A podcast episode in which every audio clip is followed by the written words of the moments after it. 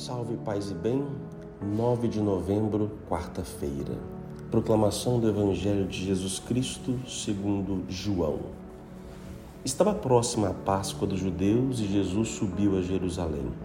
No templo, encontrou os vendedores de bois, ovelhas e pombas e os cambistas que estavam aí sentados.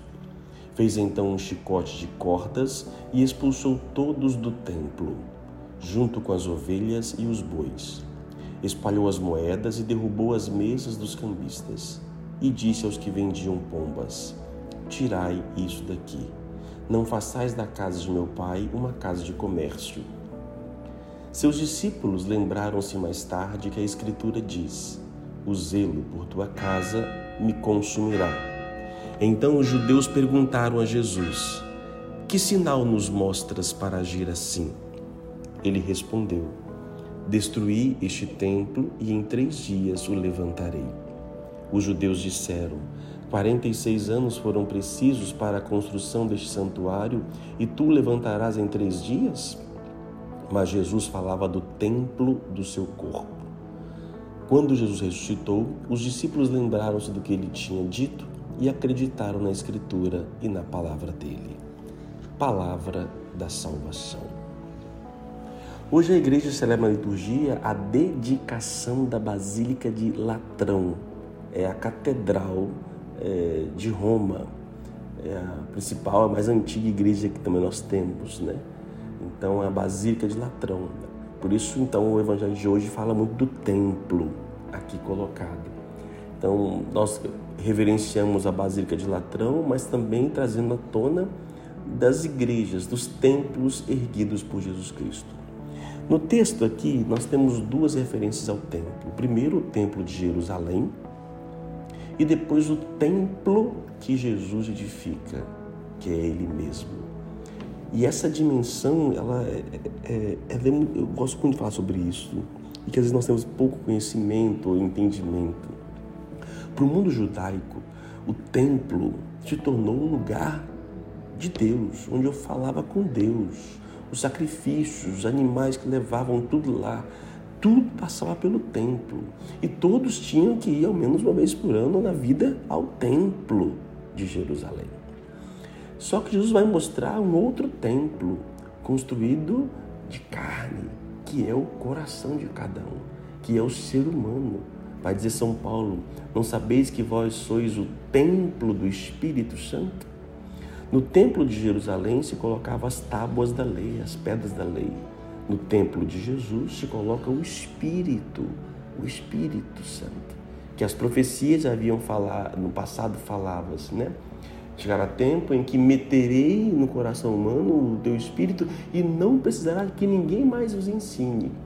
Falarás diretamente. Esse templo todo, ao sermos batizados, nós nos tornamos templos de Deus. Sim, a, o cristianismo ele não, não, não acaba o templo físico.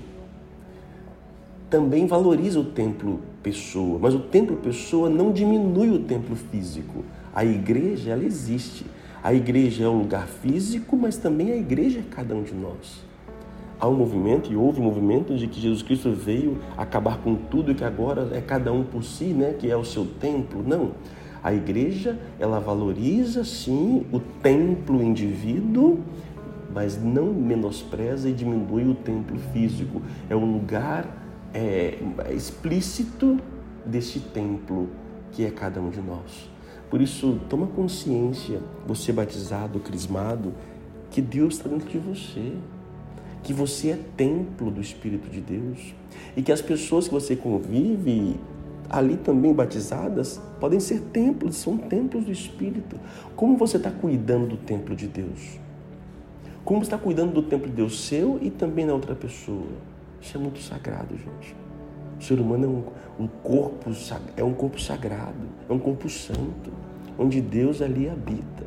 Por isso, cuide do seu corpo e respeite o corpo alheio, porque também ali Deus pode estar habitando naquele lugar. Quando você fere, quando você maltrata, quando você xinga, quando você bate, você estará batendo no templo de Deus. Cuide desse templo que é sagrado. Oremos. Deus amado, Deus bendito, estás aqui hoje dentro de mim.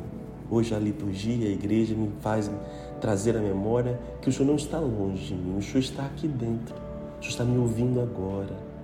Mesmo que não esteja num templo, numa igreja, mas onde, aqui onde eu estou, o Senhor está. Estamos juntos, eu e o Senhor somos um só. O Senhor habita em mim. O Senhor Deus, peço-vos perdão por maltratar este corpo, por não valorizar, por blasfemar o vosso templo sagrado, que sou eu e o outro, a qual convivo, me relaciono, que encontro. Senhor Deus, ajudai-nos a viver e a valorizar ainda mais esse templo que é o ser humano, que é cada um de nós. Obrigado por habitar em nós. Obrigado pela sua misericórdia, por habitar em nossa pobreza. Eu vos peço que os nossos templos se tornem verdadeiras basílicas, dignas de honra da sua presença. Que Deus te abençoe, Pai, Filho e Espírito Santo. Amém. A palavra de hoje é templo. Medite sobre isso. Você é um templo de Deus.